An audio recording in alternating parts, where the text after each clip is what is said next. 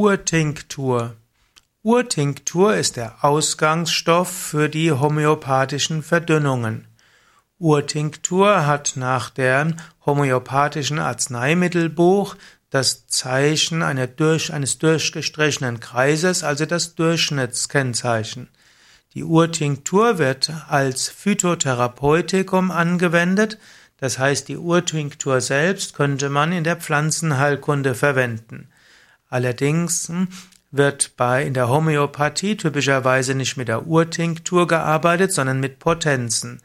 Wenn die Potenz einmal um den Faktor, äh, wenn die Urtinktur um den Faktor 10 verdünnt wurde, ist es eben die D1 und typischerweise arbeitet man in der Homöopathie in recht hohen Potenzen. Urtinktur ist also eine konzentrierte flüssige Zubereitung, die man gewinnt durch das Mischen eines pflanzlichen Presssaftes, zum Beispiel mit Ethanol oder durch Auszug, Extraktion oder auch durch mineralische und andere Weise gewonnen wird. Urtinktur wird also durch Einwirken eines Ausgangsmittels auf den Ausgangsstoff hergestellt. Die Ausgangsstoffe für die Urtinktur sind manchmal frisch, manchmal auch getrocknet. Es gibt die verschiedenen Verfahren, dazu gehört eben Wärmebehandlung, sogenannte Digestion, es gibt die Abkochung, es gibt die Fermentation, es gibt die Mazeration und verschiedenes andere.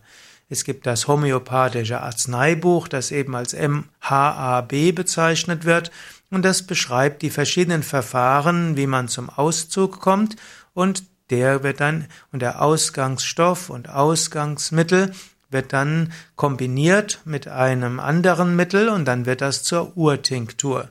Und dann durch Vermischen und Verdünnen und Potenzieren werden daraus die homöopathischen Arzneimittel hergestellt.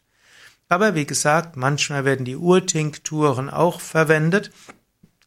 Zum Teil werden diese dann auch als homöopathische Arzneimittel bezeichnet, aber dann sind sie insbesondere auch pharmakologisch wirksame Phytopharmaka, also Pflanzenheilmittel.